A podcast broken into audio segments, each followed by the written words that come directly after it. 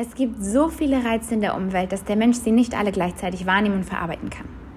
Wir wählen spezifisch aus, indem wir die Aufmerksamkeit auf bestimmte Dinge lenken, bewusst oder unbewusst.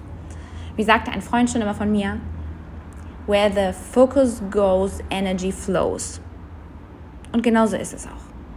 Und damit herzlich willkommen zu einer neuen Folge von dem Podcast Lionhood. In dieser Folge hat mich mal wieder der Bereich Personal Growth interessiert. Ähm, ich fand es extrem spannend zu sehen, wie die Umwelt in Nervensprache übersetzt ist. Und damit steigen wir auch direkt ein.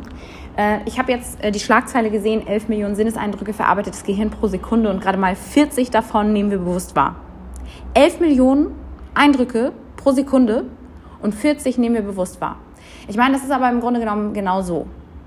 Ich habe jetzt vielleicht drei Bücher vor mir liegen, ein paar Bonbons, dann habe ich hier Blumen stehen, eine Vase und zu jedem einzelnen klitzekleinstem Detail könnte ich Milliarden Sachen sehen, aufnehmen, hinterfragen und verarbeiten. Ob es die Geschichte dahinter ist, der Prozess, wie es entwickelt worden ist, oder, oder, oder. Und das ist ziemlich beeindruckend, was unser Gehirn alles schafft. Natürlich wird auch kombiniert, je nach Individuum und Story und Glaubenssätzen werden wir natürlich auch in eine gewisse Richtung gelenkt. Damit das Ganze nicht so überfordert und nur das verarbeitet wird, was wir wirklich brauchen in unserem Leben, ähm, gibt es den Paritalkortex. Der verknüpft beides und entscheidet, ob es zusammenpasst oder wegfallen kann. Und im dritten wird das Ganze nochmal gefiltert im Frontalkortex, der die kombinierte Information dann schon nutzt und schaut, ob es wirklich zusammenpasst oder als unwichtig herausgefiltert wird. Finde ich soweit schon mal ziemlich spannend, weil dadurch ja definitiv bewiesen ist, dass der Mensch sich selber programmieren kann, wenn er sich das zu Nutzen macht. Also mal angenommen, ich möchte abnehmen, dann kann ich im Grunde genommen all meine Energie da reinlenken. Ich werde also aufpassen, was spart mir Kalorien ein? Wo kann ich mich mehr bewegen? Nehme ich vielleicht lieber die Treppen statt den Aufzug? Ähm, wie viel Kalorien verbrenne ich, wenn ich vielleicht 15 Minuten joggen gehe? Und was sind 15 Minuten am Tag? Letzten Endes absolut machbar. Genauso wie zum Beispiel ähm, gibt es vielleicht Nahrungsergänzungsmittel, die mir helfen könnten, um mein Ziel noch schneller erreichen zu können oder eben auch auf eine gesunde und schnelle Art und Weise. Ähm, vielleicht gehe ich in der Mittagspause 30 Minuten spazieren, statt eine zu rauchen, um meinem Ziel im Grunde genommen immer näher zu kommen und den Fokus immer weiter in diese Richtung zu lenken. So werde ich automatisch alle Eindrücke, die mich in der Hinsicht weiterbringen, aufnehmen und in genau diese Richtung verarbeiten und kombinieren. Aber beginnen wir einfach mal mit unseren Sinnen. Unsere Sinne, wir haben ja fünf Sinne und unsere Sinne reagieren und arbeiten folgendermaßen. Beginnen wir mit dem Fühlen. Unsere Haut ist ja bekanntlich das größte Sinnesorgan. Wir haben 920.000 Tast-, Kälte- und Wärmerezeptoren in der Haut sitzend, die elektronische Signale senden, und zwar ins Rückenmark die ins Gehirn weitergeleitet werden, wo, damit wir in dem Ernstfall schnell reagieren können. Und eben auch, wo wir uns letzten Endes schützen vor Verletzungen. Machen wir weiter mit dem Hören. Die Schallwellen versetzen das Trommelfell und die dahinterliegenden Gehörknöchelchen in Schwingungen. Das ist soweit bekannt.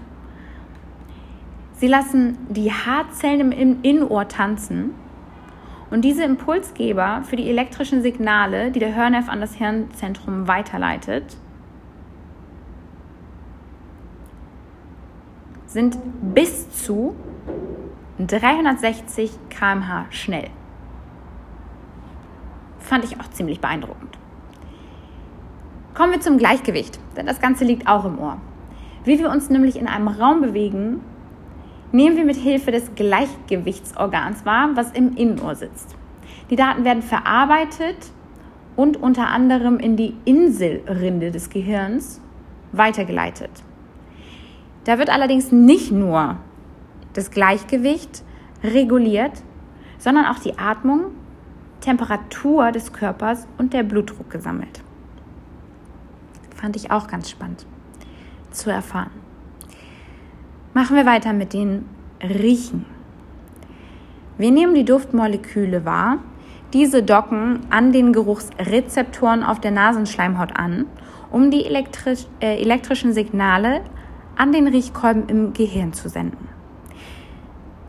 Dort findet dann auch direkt die erste Verarbeitung statt. Natürlich wird aber im Riechzentrum das Ganze verfeinert. Im Riechzentrum haben wir dann ja auch die Assoziation dahinter. Manchmal riechen wir beispielsweise frische Luft, aber uns erinnert das an ein anderes Land, an eine Zeit. Und das passiert später bei der Verfeinerung. Schmecken etwa 10.000 Geschmacksknospen haben wir auf der Zunge. Und diese übersetzen chemische Signale aus der Nahrung in elektrische Nervensprache.